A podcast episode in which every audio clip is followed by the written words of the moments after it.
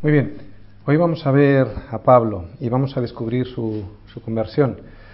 Saulo, que hasta el día de hoy había estado persiguiendo a la iglesia de Jesucristo, resulta que va a ser una pieza fundamental en el plan de Dios para llevar el Evangelio desde los judíos hasta los gentiles.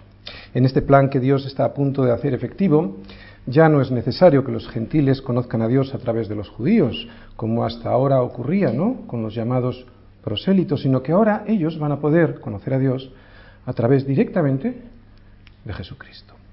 Tres veces se nos explica en este libro de Hechos la conversión de Pablo. Y además en muchas de sus cartas, él mismo nos relata episodios que hacen referencia a su vida anterior. ¿no? En sus cartas, él mismo nos dice cómo era antes y cómo el Señor le transformó. Pues mira, si tantas veces se nos explica en la Escritura su testimonio, y si tantas veces él mismo en, la en sus cartas habla de esto, yo creo que es algo muy importante y que Dios seguramente tiene algo que revelarnos en esta conversión. Así que vamos a estar muy atentos en el día de hoy para saber qué es esto tan importante que el Señor tiene para nosotros. Camino a Damasco. Hechos 9 del 1 al 9, un camino, dos direcciones.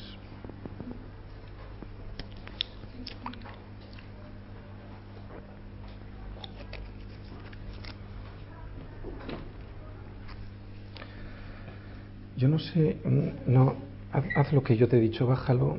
Es que yo lo había dejado. Ese es el que tienes que bajar. Sube el volumen. Ese es. No, pero déjalo así, está bien. Uno, dos, uno, dos, ¿se oye? Súbela.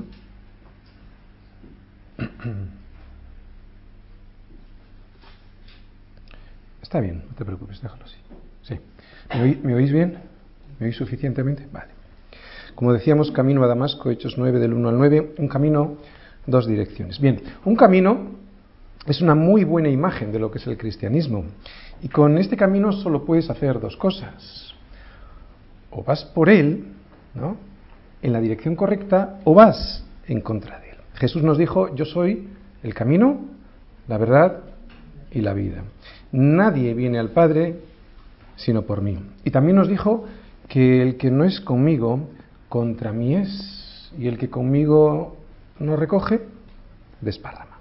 O sea, que o se va en la dirección correcta hacia Dios por este camino, que es Jesús, o se va en la dirección contraria. Y eso es lo que hasta el día de hoy estaba haciendo Saulo, que estaba yendo en la dirección contraria. Vamos a leer todos los versículos de hoy y luego, como siempre hacemos en nuestra iglesia, vamos a ir versículo a versículo. Empezamos. Hechos 9.1. Saulo, respirando aún amenazas y muerte contra los discípulos del Señor, vino al sumo sacerdote y le pidió cartas para las sinagogas de Damasco a fin de que si hallase a algunos hombres o mujeres de este camino, los trajese presos a Jerusalén. Mas yendo por el camino aconteció que al llegar cerca de Damasco, repentinamente le rodeó un resplandor de luz del cielo. Y cayendo en tierra, oyó una voz que le decía, Saulo, Saulo, ¿por qué me persigues? Él dijo, ¿quién eres, Señor? Y le dijo, yo soy Jesús, a quien tú persigues, Dura cosa te es dar coces contra el aguijón. Él, temblando y temeroso, dijo, Señor, ¿qué quieres que yo haga? Y el Señor le dijo, Levántate y entra en la ciudad, y se te dirá lo que debes hacer. Y los hombres que iban con Saulo se pararon atónitos, oyendo a la verdad la voz, mas sin ver a nadie. Entonces Saulo se levantó de tierra, y abriendo los ojos, no veía a nadie. Así que llevándole por la mano le metieron en Damasco donde estuvo tres días sin ver y no comió ni bebió. Bien, hay, algo que subyace en todo este relato y que se ve muy claramente si lo leemos con atención. ¿Qué es lo que subyace? ¿Quién es Dios? ¿Quién soy yo? ¿Y qué quiere Él de mí? ¿Quién es Dios? Una luz que desciende del cielo y que me viene a mí, viene hacia mí, no voy yo hacia ella. Dos, ¿quién soy yo? Pues yo soy como Saulo, alguien que creía que estaba en lo correcto antes de llegar a Cristo, pero que no era así. Alguien sabio, en mi propia opinión, y en mi propia prudencia, alguien honesto porque perseguía aquello que creía que debía perseguir, pero equivocado. Saulo, más listo que nadie, más preparado que nadie, más titulado que nadie, más celoso de las cosas de Dios que nadie, si alguien así estaba equivocado, ¿cómo podríamos saber nosotros si no lo estamos también? Hoy lo vamos a intentar averiguar. En Gálatas 1.14 dice Pablo de sí mismo, y en el judaísmo aventajaba a muchos de mis contemporáneos en mi nación, siendo mucho más celoso de las tradiciones de mis padres. Sin embargo, en este camino a Damasco, Pablo descubrió que había un señor que creía que le había estado, al que creía que le había estado sirviendo, pero que en realidad lo único que había estado haciendo era perseguirle. Perseguir en las personas de sus discípulos, de sus servidores. Pablo era un sabio de su tiempo, pero no conocía a Jesús. Pablo sabía mucho de teología, pero no conocía a Jesús. Pablo creía en Dios, pero no le creía a Dios porque no conocía a Jesús. Así que el que piense que por tener o por saber mucha teología va a entrar en su presencia, he de darle una muy mala noticia. Pablo sabía mucho más que tú y que yo. Los demonios también saben mucho más que tú y que yo. Así que si fuera por conocimiento intelectual, los demonios entrarían por delante de nosotros en el reino de los cielos. Porque además de saber, ellos creen. Incluso creen más que muchos de los que se hacen llamar cristianos, por eso tiemblan, pero no se arrepienten. Y aquí está la clave, el arrepentimiento. Y esto es lo que vemos en el tercer punto. ¿Recordáis primero qué es lo que veíamos aquí en estos versículos? ¿Quién es Dios? ¿Quién soy yo? Y el arrepentimiento viene en este punto. ¿Qué es lo que quiere Él de mí? Pues que me dé la vuelta que me dé la vuelta para comprobar cuál es su buena voluntad, que es agradable y perfecta. Así que lo primero que Él quiere de mí es que me arrepienta y me convierta. Así que lo que hoy vamos a ver a alguien que yendo por un camino equivocado ve la luz, se arrepiente de lo que la luz le muestra de su vida y se da la vuelta. Esto es conversión. Pero uno solo se puede dar la vuelta después de haber visto la luz y arrepentirse de lo que la luz le muestra de sí mismo. Por eso decíamos antes que en este pasaje hay algo que se lee entre líneas y lo vuelvo a repetir por última vez. ¿Quién es Dios? Una luz. ¿Quién soy yo? Una persona equivocada, equivocada en mi propia opinión, que anda en tinieblas, por eso necesito la luz del cielo. ¿Y qué es lo que quiere Él de mí? Arrepentimiento y conversión. Como podéis comprobar, esto no es algo exclusivamente para los no creyentes, esto es algo también para los creyentes, porque todos nos podemos salir del camino y es necesario recordar siempre estas tres cosas que hemos dicho. Vamos a empezar por el versículo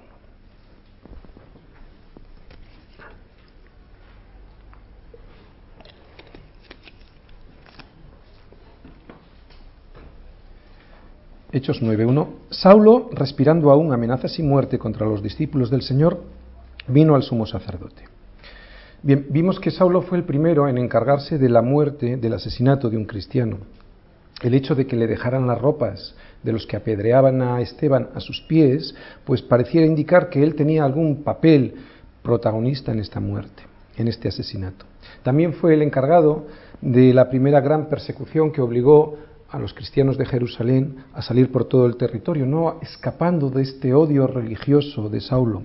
Pues bien, él todavía está con este espíritu, ¿de acuerdo? En este versículo 1 mm, vemos que está todavía con este espíritu. Saulo todavía respira amenazas y muerte contra los discípulos y con esa intención fue con la que se presentó delante del sumo sacerdote. Respirar es lo que te da la vida, si no respiras, pues te mueres. Y lo que alimentaba la vida de Saulo era este odio hacia los cristianos. Su vida consistía en esto que respiraba, amenazas y muerte. A mí me pasa constantemente y seguro que a ti también. A veces que pensamos en ciertas personas, ¿no? Eh, amigos, familiares, por ejemplo, muy religiosos ellos, gente que realmente no conoce a Cristo y nos parece imposible que algún día lleguen al arrepentimiento. Y nos decimos, no, imposible, esta persona jamás descubrirá lo que Cristo proporciona y su libertad. Sin embargo, y es donde yo me quiero centrar en este versículo, este versículo nos da una esperanza impagable. De hecho, si lo pensamos bien, nuestra, propia experiencia también remarca y subraya la verdad de este versículo, porque también nosotros éramos iguales a Saulo, aunque no nos viéramos entonces, en aquel entonces, como un Saulo. Mirad, una de las mejores evidencias para un cristiano de que ha llegado a conocer verdaderamente la verdad con mayúscula es la siguiente. Soy de los pecadores el primero, al igual que Saulo. Y esto no es una frase hecha. De verdad, esto no es poesía. El que no haya sentido esto mm, debería hacérselo mirar. Porque mm, muchas veces pensamos, bueno, el que tengo al lado, de verdad, solo habrás conocido la verdad cuando veas que eres de los pecadores el primero. Es fundamental. Y sabes, si no es así, es que o no te ha llegado la luz del cielo y por lo tanto no te has podido ver de verdad como eres, porque sin esta luz no te puedes ver, o habiéndote llegado esta luz, estás mirando a otro lado porque realmente duele mucho verse así, ¿no? Y el orgullo humano no lo puede soportar y mientras no matemos ese orgullo, nos seguirá doliendo. Así pues, este versículo nos revela algo muy importante y es que hay esperanza para todos. Por eso debemos predicar a todos, aunque solo Dios sea el que decida sobre quién descenderá la luz del cielo, ¿no? Porque como nos dice Pablo mismo en Romanos 9, 16, no depende del que quiere ni del que corre, sino de Dios que tiene misericordia. Versículo 2.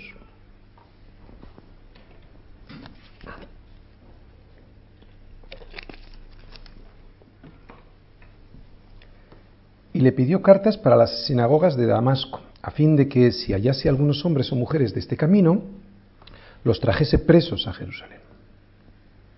Decíamos antes que el camino es un buen nombre para el cristianismo, porque el cristianismo no es un conjunto de doctrinas, ni de ritos, ni de información histórica, ni de obligación, ni siquiera de obligaciones.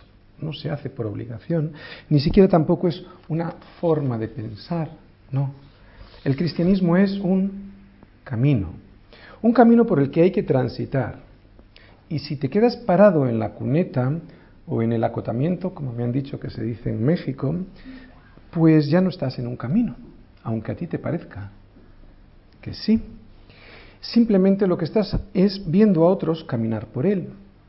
Así que la palabra camino implica un progreso. Y además este camino, como cualquier otro camino, hay que transitarlo con un estilo de vida determinado. ¿no? Eh, hay que transitarlo con una forma de caminar específica. Y esta forma de caminar específica por este camino está determinado por las condiciones del camino. Yo os lo voy a explicar con un ejemplo. Mirad, si tú vas por un camino estrecho y pedregoso que está, por ejemplo, en un bosque del centro de Europa, tu estilo de caminar, tu ropa, tu calzado, serán conformes a ese, a ese camino y a sus condiciones climáticas. Por el contrario, si por donde caminas es un camino desértico de Arabia, tu ropa, tu calzado, tus provisiones, así como el estilo de andar, será muy diferente si es que quieres llegar al final del camino. Pues así, es el cristianismo, es un camino. No solo es algo que existe y que crees que existe, es algo que se cree que existe y por el cual se transita. Y además se transita de una forma determinada en función de las características de este camino.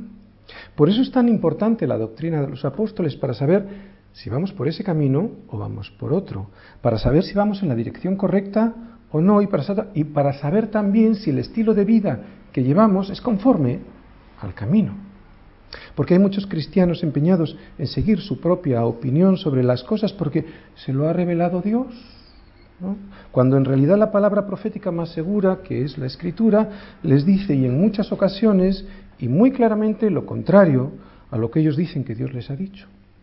Será pues la doctrina de los apóstoles la que nos indicará si estamos errando como erraba Saulo, o si estamos yendo en la dirección adecuada por este camino y además andando con el estilo adecuado para andar por este camino. Versículo 3.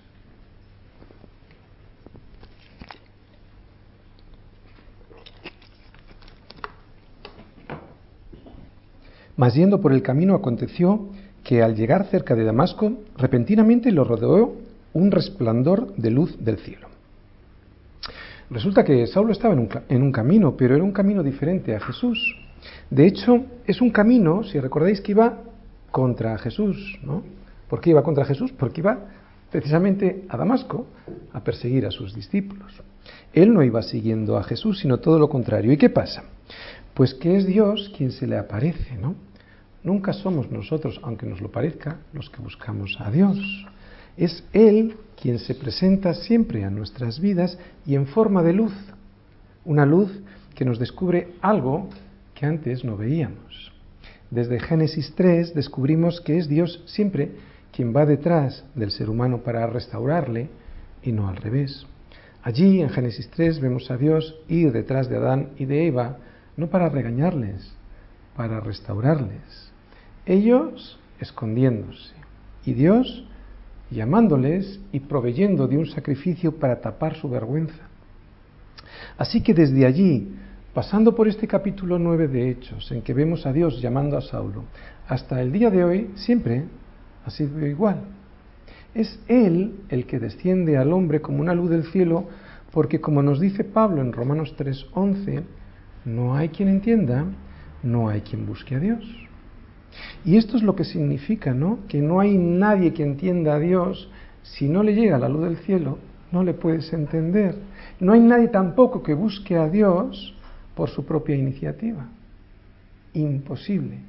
Es necesario que descienda la luz del cielo. Así que es gracias a Dios que tenemos esperanza, porque si dependiera de, nosotros nunca la tendríamos, porque como hemos dicho antes, no hay quien entienda no hay quien busque a Dios a no ser que descienda una luz del cielo. Esperanza es lo que tenemos en este mundo todavía, ¿no? Y eso es algo que no existe en el infierno. Lo expresó extraordinariamente Dante Alighieri en su obra maestra, La Divina Comedia. En, el en su poema sobre el infierno, ¿no? Allí describe que en la puerta de entrada al infierno hay, una, hay escrita una frase que es la siguiente. Oh vosotros los que entráis abandonad toda esperanza. Pero aquí tenemos esperanza. Porque lo que sostiene al hombre en este mundo es la esperanza. Si tú no tuvieras esperanza de que mañana tu vida cambia y se transforma, te morirías. Es lo que hace mucha gente, ¿no? Aquí todavía tenemos esperanza, pero la verdadera esperanza consiste en Cristo, en Cristo Jesús descendiendo del cielo como una luz a tu vida. Jesús no tiene nada que ver con una religión. Mira, el problema de las religiones también de la cristiana es que le exigen al hombre un esfuerzo por alcanzar a Dios. Cuando digo también la cristiana me refiero a gente religiosa que es cristiana, no me refiero a verdaderos cristianos, evidentemente. Digo que le exigen las religiones al hombre un esfuerzo por alcanzar a Dios, como le pasaba a Saulo fariseo de fariseos, irreprensible en cuanto a la ley, ¿no? etcétera, y aún así perdido, hasta que llegó la luz del cielo. La luz llegando hasta la misma tierra, no hasta la mitad, para que nosotros, cumpliendo con alguna religión, podamos alcanzar hasta la otra mitad y así ser corredentores de nosotros mismos. Por eso, de esta manera, toda la gloria se la lleva Dios, porque fue Jesús quien se acercó a nosotros cuando nosotros íbamos respirando amenazas y muerte. Él fue quien ha recorrido toda la distancia entre el cielo y la tierra, mientras nosotros, como Saulo, íbamos en la dirección equivocada. Ahora en el siguiente versículo vamos a ver quién es la luz, porque esta luz se define a ella misma cuando le preguntamos. Y os adelanto, ya lo sabéis, pero la luz es Jesús. Jesús es la palabra de verdad como nos define en 2 de Pedro 1.19, tenemos también la palabra profética más segura, aquí la tenemos, a la cual hacéis bien en estar atentos como a una antorcha podéis poner como a una luz, porque la palabra es la luz, es Jesús. Hacéis bien en estar atentos a esta antorcha, porque es la luz, ¿no? Que alumbra en el lugar oscuro. La verdad nunca la defino yo. La verdad nunca la definen mis ojos, por muy bien que vean, ni tampoco mi intelecto, ni por supuesto mi corazón, que es muy engañoso. La verdad es una persona que descendió del cielo y en forma de luz para que me ilumine mi vida. La verdad, como digo, nunca la defino yo, tenemos que huir de nuestra propia opinión. Versículo 4.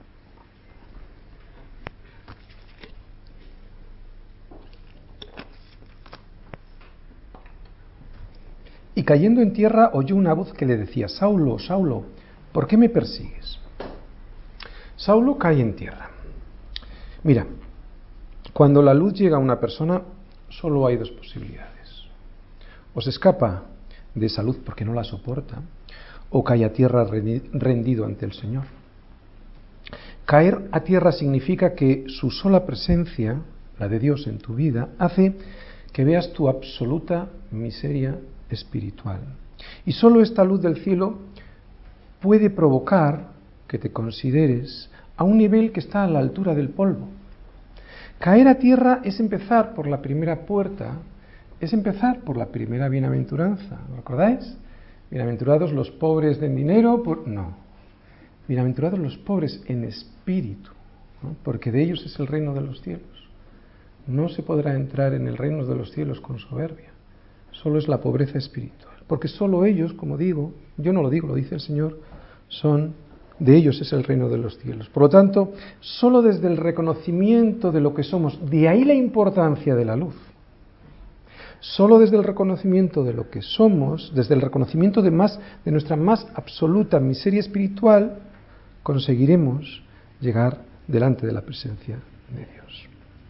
Saulo, Saulo, dice ahí, ¿por qué me persigues? Es una acusación muy grave. Y además, aparentemente esta acusación de Dios a Saulo no tiene mucho sentido porque Saulo no estaba persiguiendo a Jesús. A quien iba persiguiendo era a sus discípulos. Pero es que Jesús es la cabeza de un cuerpo, que es la iglesia. Y ahí es donde Saulo sí estaba siendo un perseguidor de Cristo. Así que cualquiera que persiga o que moleste a los verdaderos discípulos del Señor aquellos que están formando realmente parte de su cuerpo, esos tienen un muy grave problema con Dios. El trato que cualquiera de nosotros, creyente o no, lo vuelvo a repetir, el trato que cualquiera de nosotros, sea creyente o no, ejerce sobre un verdadero hijo de Dios, es un trato que Dios se lo toma como algo muy, muy personal. Saulo, Saulo, porque me persigues. Así que esta frase de Jesús implica que abusar de un cristiano, dañar su prestigio o simplemente servirse de un cristiano y no servirle es igual que servirse de Dios mismo. Y sin embargo, nuestro mandato es el de servir, no el de ser servidos. Yo no sé si nos estamos dando cuenta de lo delicado que es esto que acabo de decir, ¿no? Esto es mucho más serio de, que como, de como casi siempre lo tratamos. Lastimar, abusar, aprovecharse de un hermano es hacerlo de Jesucristo mismo. El mismo Pablo nos dice en Galatas 6:10, así que, según tengamos oportunidad, hagamos bien a todos, y mayor, mayormente a los de la familia de la fe. Y no creas que no te has aprovechado nunca de otros hermanos, lo has hecho. Lo hemos hecho todos y muchas veces. La gravedad de todas formas consiste en hacerlo sistemáticamente. Y esta es la advertencia. Así que, aunque no nos lo parezca, no nos engañemos. No solo nos hemos parecido a Saulo, es que lo peor es que muchas veces nos seguimos pareciendo a él. Y esto es patético que ocurra cuando se supone que ha descendido una luz del cielo a tu vida que te ilumina para poder ver estas cosas. Versículo 5. Él dijo, ¿quién eres, Señor? Y le dijo, yo soy Jesús, a quien tú persigues. Dura cosa te es dar coces contra el aguijón.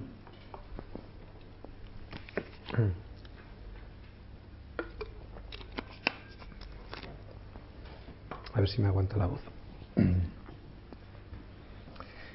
¿Quién eres, Curios? Es la palabra en griego de Señor. ¿Quién eres, Señor? ¿No? Esta pregunta demuestra que Saulo no sabía quién era Jesús. Él sabe, cuando ve esta luz, que es alguien que tiene autoridad divina, pero realmente no sabía que era Jesús, aquel a quien él estaba persiguiendo. Por eso en primera de Timoteo 1.13 nos dice Pablo que, habiendo, dice Pablo de sí mismo, habiendo sido yo antes blasfemo, perseguidor e injuriador, mas fui recibido a misericordia porque lo hice por ignorancia en incredulidad. Un paréntesis. Hay dos tipos de rebelión. La primera, la que está basada en la ignorancia. No sabes lo que es lo correcto porque no conoces la verdad. Y la verdad hemos dicho que es una persona y esa persona es Jesús. O sea, no conoces a Jesús. Lo haces, como decimos, en ignorancia o la rebeldía que está basada en la desobediencia. Conoces a Jesús y simplemente desobedeces no quieres postrarte ante Él. Aquí no estoy hablando de las desobediencias puntuales, ¿vale? Esto todos los cristianos lo hemos hecho y desgraciadamente lo seguiremos haciendo. Estoy hablando de la desobediencia al Espíritu Santo que te está revelando quién es Jesús y tú prefieres seguir por tu camino.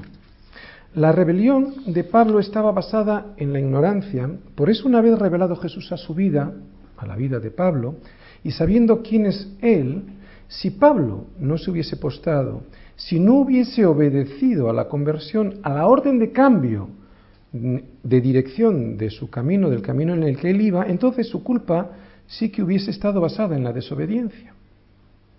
Y esto tiene su importancia, porque aunque en los dos casos, en los dos tipos de rebelión hay responsabilidad y por lo tanto castigo, en el caso de que sea por ignorancia, uno puede llegar todavía al conocimiento de Cristo porque no se ha revelado contra el Espíritu Santo, que es quien nos desvela quién es Jesús.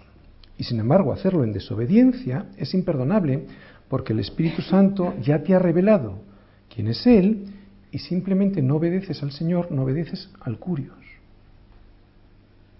De ahí la importancia de esta pregunta. ¿Quién eres, Señor? Porque el destino de tu vida, no solo en la eternidad aquí en la tierra, va a venir determinado por el hecho de hacernos esta pregunta. Yo soy Jesús a quien tú persigues. Otra vez el Señor identificándose con su iglesia. No le responde, yo soy Jesús de Nazaret.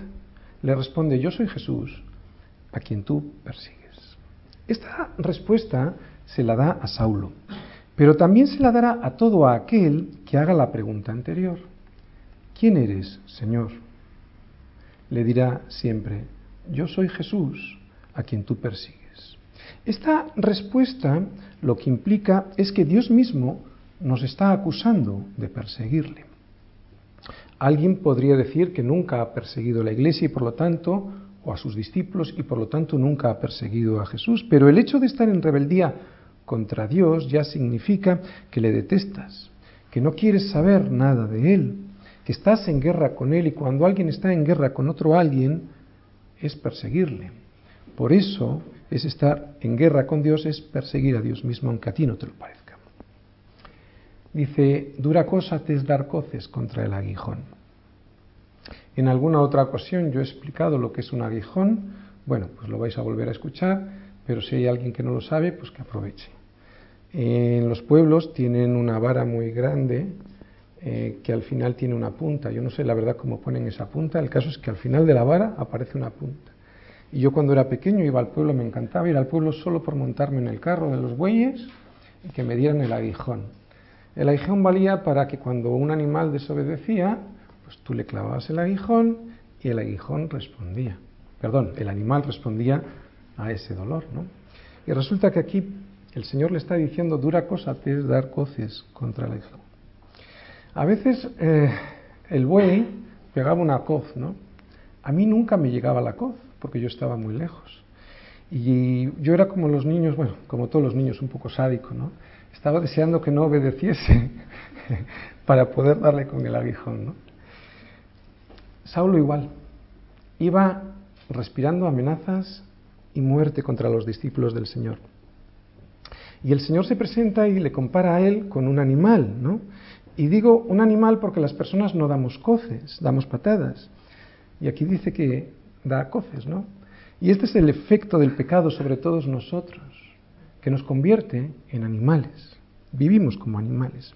Y los animales tercos se autolesionan, dándose coces contra el aguijón. Y lo inteligente no es eso. Lo inteligente es obedecer para que no te hinquen más el aguijón. Así, y como aspecto práctico para nuestras vidas, nos deberíamos plantear si estamos actuando como Saulo, dándonos coces contra el aguijón y así proporcionándonos más dolor y estropeando nuestra vida y la vida de los que tenemos a nuestro alrededor, en vez de sacarnos eso que nos hace tanto daño y entregárselo en obediencia a Jesús, ¿no? Así que yo lo que aprendo de este versículo es que si vas en contra de la voluntad de Dios, el único que se va a lastimar eres tú. Tú no puedes lastimar a Dios lo mismo que el buey no me podía lastimar a mí. Estaba muy lejos de su coz. ¿no? Tú no puedes lastimar a Dios con tus coces. Él está todavía muchísimo más lejos para que le puedas siquiera molestar. Y vete a saber si hoy esta predicación no es el aguijón de, de alguien, ¿no? Y si es así, mi recomendación es la siguiente. Ríndete. Por un motivo muy sencillo, no solo no vas a ganar, vas a perder desde ya mismo. Todo el tiempo que pases en rebeldía es un tiempo perdido en esta tierra. Y vete a saber también sin la vida eterna. Pero fijaros, este versículo no es el versículo que le da la salvación a Saulo. El versículo de la salvación es el siguiente, el versículo 5, y vamos a leerlo.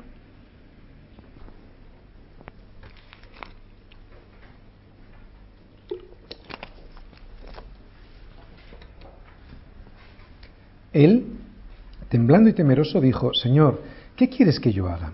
Y el Señor le dijo, levántate y entra en la ciudad y se te dirá lo que debes hacer. En la Biblia, cuando vemos a personas que tienen un encuentro real con Dios, con Jesús, su reacción siempre es la misma. Temor y temblor. Isaías. Entonces dije, ay de mí que soy muerto Pedro cayó de rodillas ante Jesús diciendo, Apártate de mí, Señor, porque soy hombre pecador. Juan, en Apocalipsis, ante la visión de Jesús, dice, Cuando le vi, caí como muerto a sus pies. Yo sé que decir esto que voy a decir no es muy popular, pero esta es la reacción que se ve en la Biblia en todos aquellos que tienen un encuentro real con Jesús. Y la siguiente frase que vamos a leer es el resultado de tener un encuentro real con Jesús. Cualquiera que ha encontrado realmente a Jesús, lo que va a hacer inmediatamente es preguntarle, Señor, ¿qué quieres que yo haga? A nadie que haya tenido un encuentro real con Jesús se le ocurre mandar a Jesús.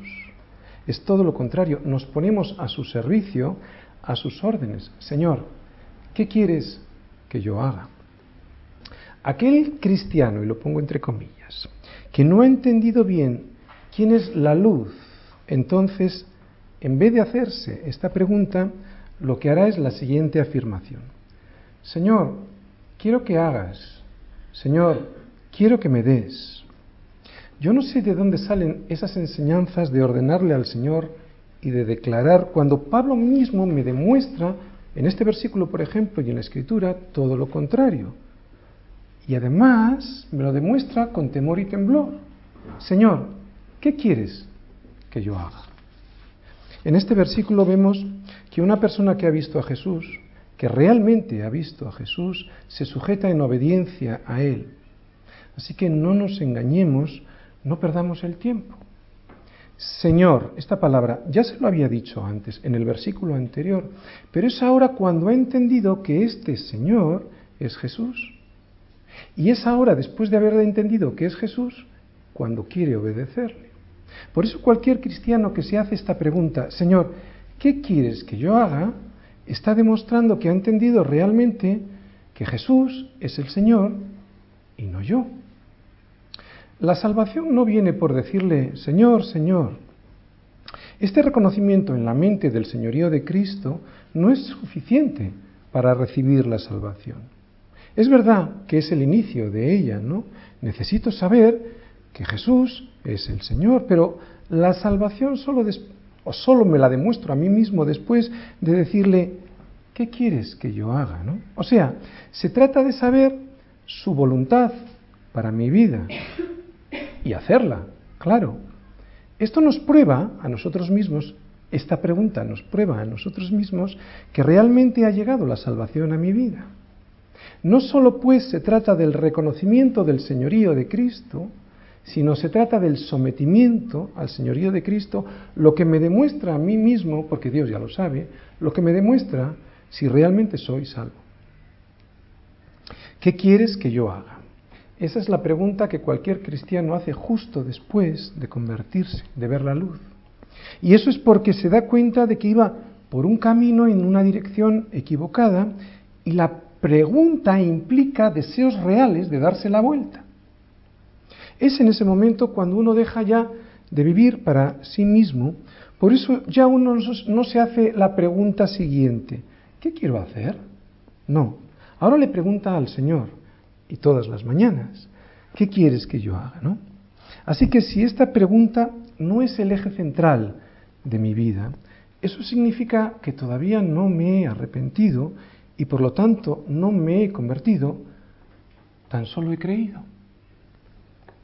Hay tanto que se puede hacer para el Señor que si no te haces esa pregunta todos los días, te estás perdiendo muchas bendiciones. Pero atención, ahora no quiero una avalancha. ¿eh? Te, te, recuerdo que eh, se es fiel en lo poco, ¿de acuerdo? Yo he conocido a gente, ya no, no, les conocéis, hace tiempo que no están en la iglesia y aquí no lo habéis conocido a nadie, que me decían que querían predicar, ¿no? Que si algún día necesitaba ayuda en eso, pues que contara con él prácticamente no venía a la iglesia y de hecho ya no está en ninguna iglesia. ¿no? Yo sé que es un ejemplo patético este y que da risa, pero muchas veces hacemos lo mismo, ¿no? aunque a niveles más bajos. No estamos insertados en el cuerpo y pretendemos que el cuerpo nos use. Es ridículo, es absurdo por imposible. Un cuerpo no puede usar de un brazo si ese brazo no está insertado en el cuerpo y además el otro brazo tendrá que trabajar el doble y aún así ese cuerpo será torpe. ¿Te das cuenta de la responsabilidad de esta pregunta? ¿Qué quieres que yo haga? ¿Eres consciente de la importancia que tiene para el cuerpo? Saulo ha estado luchando contra el Señor muchísimo tiempo. Y es en este momento cuando Saulo encuentra esa victoria que tanto ansiaba. Él quería ganar y ganó, pero no de la forma en que él se imaginaba, porque su verdadera victoria fue que el Señor le venció. Cuando leemos estos versículos siempre pensamos en los no creyentes, pero muchas veces nosotros mismos estamos luchando contra Dios. Y qué ridículo es eso. Así que si eres un cristiano y hoy te encuentras luchando contra Dios como Saulo hacía, muchos años luchando contra su voluntad para conseguir hacer la tuya, porque crees que, es lo que eso es lo que debes hacer, aprovecha esta tarde para decirle, ¿qué quieres que yo haga? O esta otra pregunta, Señor, gáname, sálvame, derrótame, vénceme. Quiero rendirme para ser tuyo para siempre. Dile, Señor, ¿qué quieres que yo haga? No, no le digas lo que tú quieres hacer, aunque te parezca que eres muy bueno en eso. Cuando, cuando alguien le hace a Jesús esta pregunta, ¿qué quieres que yo haga? Siempre obtendrá esta respuesta levántate y entra en la ciudad y se te dirá lo que debes hacer. Lo primero que Dios va a hacer es restaurarte. Levántate. ¿no? no estés ya en el suelo. Levántate. No te quedes ahí tirado, hay mucho para hacer. Y esto es lo que Saulo va a hacer, obedecer. Con el Señor siempre será así, ¿vale? Órdenes muy cortas, pero muy claras y contundentes. Ya lo vimos el domingo pasado con Felipe. Levántate y ve hacia el sur por el camino que desciende de Jerusalén a Gaza, el cual es desierto. Entonces él se levantó y fue. Qué simple. Y órdenes como estas hay muchas en la Biblia, pero no nos interesa verlas. Recuerda que la palabra de verdad es Jesús. Es la luz que descendió del cielo a tu vida. Y allí se nos dicen cosas como no os unáis a yugo desigual con los incrédulos. Y esto ya sea en los negocios, en las relaciones personales, en los amigos, en las uniones matrimoniales. También dice, amad a vuestras mujeres, obedeced a vuestros padres, respetad a vuestros maridos, amad a vuestros hermanos en la iglesia, sirve a tus hermanos y no te aproveches de ellos, sírveles, ¿no? Pastor, es que no sé cuál es la orden de Dios para mi vida. Claro que lo sabes. Si has tenido un encuentro personal con Jesús, claro que la conoces. Y si no, es que ha ocurrido una de estas dos cosas. O no has tenido un encuentro personal con Él, o directamente estás en rebeldía. Versículo 7.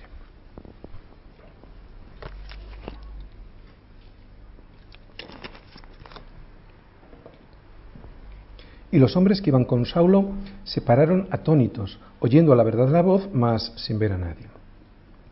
Estos acompañantes tenían ojos, pero no les valían.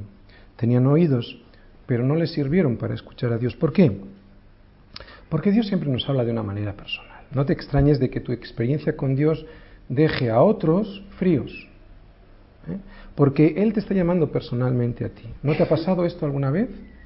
Que después de haber visto la luz del cielo vas corriendo a contárselo a otro y no, como que no. Dios habla personalmente a sus hijos. También hay una advertencia en estos versículos para nosotros y es la siguiente.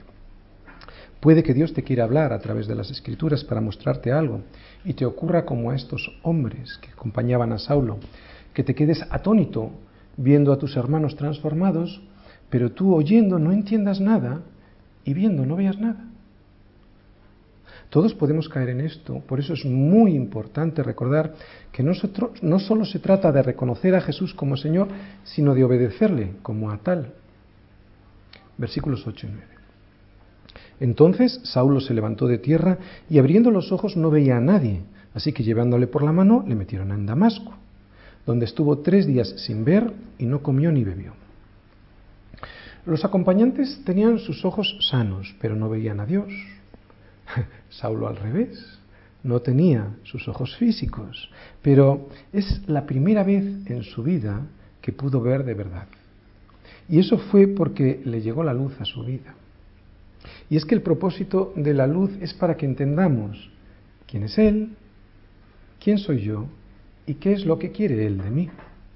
¿Y cuántas veces Dios no nos ocasiona a nosotros este tipo de ceguera a nosotros, no para que sepamos cuál es nuestra situación de verdad? Ciegos espirituales. Por ejemplo, te priva de salud o de una economía en la que ibas bien o de relaciones personales que desaparecen de tu vida, ¿no? Y con las que te atabas con todas tus esperanzas. Y eso es para demostrarte que sin Jesús no eres nada ni nadie te deja ciego y es precisamente en esa ceguera cuando más y mejor ves. O por lo menos eso es lo que pretende el Señor contigo. Cuando la luz de Dios llega a tu vida, es tan intensa que te deja ciego.